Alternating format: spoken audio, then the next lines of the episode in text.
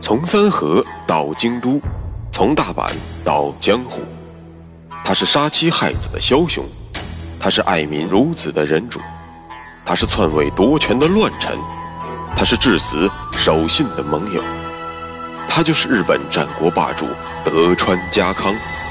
本节目由喜马拉雅 FM 独家播出。有缘相逢，有幸守候，各位听众朋友，大家好。我是主播大师，有话说。上期节目中，咱们讲到了秀吉轻而易举的在天王山击溃了光秀的人马，获得了军事上的完胜。咱们不妨算算，从六月七日，光秀得到了朝廷的官方认可，直到十三日，在山崎合战中一败涂地，前后仅仅一周的时间。可以说是日本战国时期最短命的武士政权了，所以明治光秀的短命政权也被后世戏称为“三日天下”。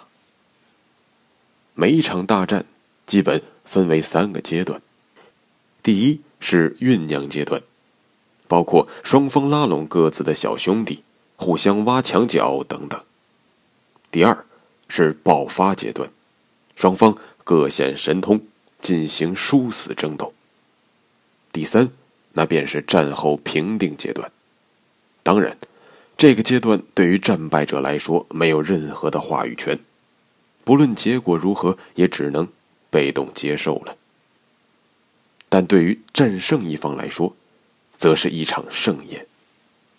与统帅关系好的、作战贡献大的，少不了领地加增。说白了。就是一场坐地分赃的大会。因此，山崎合战之后，在秀吉主导下所召开的青州会议，就是这么一场分赃大会。可是，这场会议的意义却远远超越了分赃这么简单。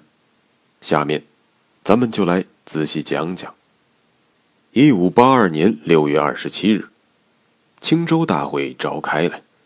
可以说，与会的各方对于这次会议都跃跃欲试，且志在必得。咱们首先来说说会议的选址。这个选址还是非常有讲究的。作为一场织田家大佬的重要会议，不论是选在秀吉控制的京都，还是盛家控制的北路，或是长袖控制的若狭，都不合适。而是只能选在织田家的大本营，首当其冲的当然是象征着信长霸业丰碑的安土城。但是，此城却在十五日被人点着了，大火连绵数日不息。说到安土城的大火，咱们必须提到两个人：第一是明智秀满，第二是织田信雄。秀满是光秀的女婿，光秀在天王山拼杀之时，他奉命守备巨城安土。六月十三日夜晚，光秀兵败山崎的讯息传到了安土城中。秀满在自知继续守备再无任何意义的情况下，连夜于十四日凌晨从安土城中撤出。从日本地图中，我们可以看出。安土城与光秀的据点坂本城中间隔着一个琵琶湖。安土城在湖东，坂本在湖西。相传，秀满撤出安土城之后，在东岸遇到了秀吉的追兵，无奈之下纵马入湖。战马硬是驮着秀满游过了琵琶湖，在湖西登岸之后，打马进入了坂本。最后的抵抗。秀满入城没多久，以枯秀正为首的分队便将坂本团团包围。坂本城原本就不是什么易守难攻的所在，因此秀满自知无力抵挡，决心以死追随主公兼老丈人光秀。但是，秀满被历史铭记，并不是因为他的慨然赴死。在武士道盛行的日本，能够做到这一点的有很多。他之所以没有埋没于历史之中，并被对手敬重，是因为他将版本城中光秀多年收藏的各种名物登记造册，并且按照记录一样一样的交给了围城的哭秀正。之后，才纵火切腹自尽，避免了宝物的玉石俱焚。应该说，能够做到这一点，实属难得。说完了秀满，咱们再来说说信雄。信雄是信长的次子，与三子信孝不同的是，信雄与信长的嫡子信忠乃是异母同胞的亲兄弟。因此，如果说信长和信忠双双报销，那么信雄在血统上应该是占有优势的。但是，正是因为安土的大火，导致了信雄连被提名的资格都丧失了。咱们前面提到了，秀满于六月十四日凌晨便轻骑离开了安土城，之后安土沦为了无主之城。当日，得到秀满离城的消息，信雄便趁乱进驻了安土。可是，安土并没有因为信雄的到来而获得安定，相反，十四日的安土成为了人间地狱。兵痞、浪人、强盗、恶霸纷纷亮相，烧杀淫掠的恶行和惨状在安土城中比比皆是。信雄。不知是不想管，还是管不了。总之，没有任何关于信雄有意识的约束部下和管控城内治安的记载。十五日凌晨，大火由安土城的本丸中的主城堡开始燃起。等到了天光大亮，浓烟已经遮蔽了整个安土的上空。安土城于一五七六年才刚刚建好。短短六年时间，便因此化为了一片废墟。应该算得上是日本战国时代存在最短的历史名城。大火因何而起，我们不得而知。或许是有贼人越偷胆气越壮，于是便进入天守阁偷盗，偷完之后毁尸灭迹，一烧了之。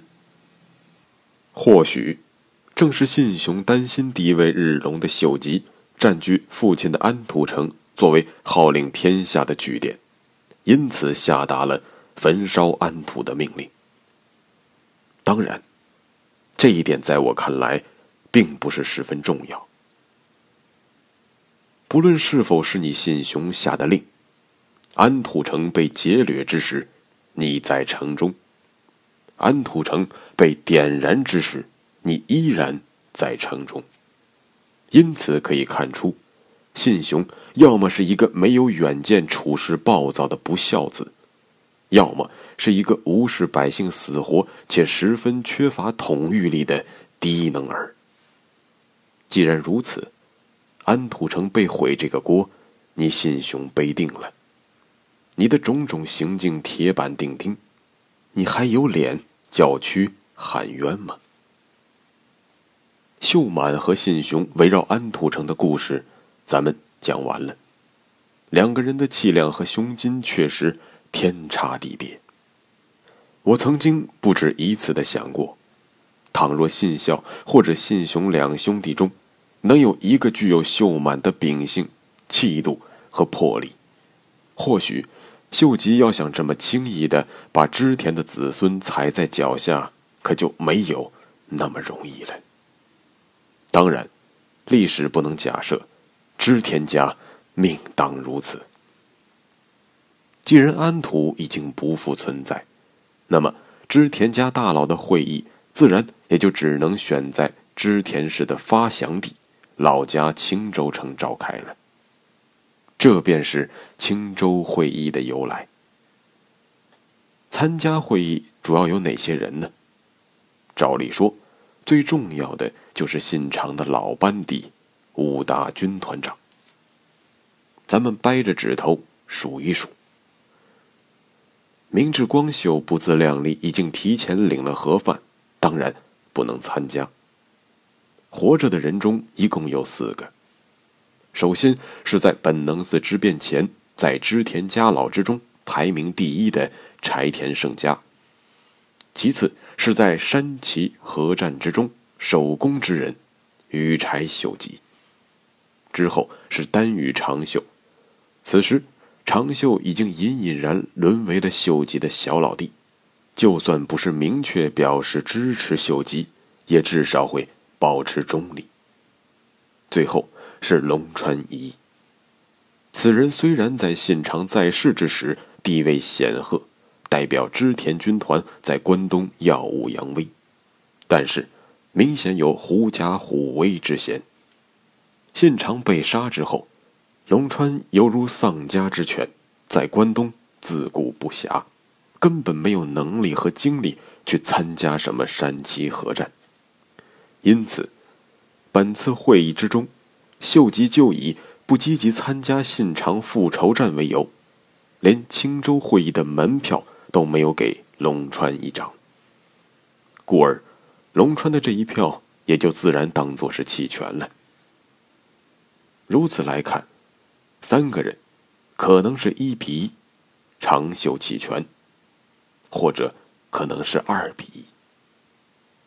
然而，本次大会举足轻重的关键点在于另外一个家老身上。他虽然并非五大军团长之一，但是他在织田家中的地位可以说无人能够撼动。那便是织田恒星。他不仅在织田家战功赫赫，并且是信长的乳兄弟。什么叫乳兄弟呢？也就是恒星的妈妈是信长的奶妈。明白了这一层关系，你就知道信长为什么对恒星厚爱有加，你也就能知道为什么在织田家中没有人敢轻视池田恒星的存在。至于恒星在青州会议上发挥的作用和表现，之后咱们都会慢慢讲到。二十五日上午，秀吉带着秀正进入了青州城。此时，丹羽长秀和织田信孝也已经提前来到了这里。下午，织田恒星独自来到了青州城。我们可以看出，三个人其实。本已在山崎合战之中成为了一个统一的整体，但是为了避嫌，长袖、秀吉、恒星却特意分别赶来，显示出彼此之间没有什么暗箱操作，甚至还故意装作彼此不熟的样子。这一切当然都是做给柴田胜家和织田家的两位公子看的。不用问。能够想到这一层用意的，一定是秀吉。秀吉的能力就体现在这种妙到毫巅的手段上。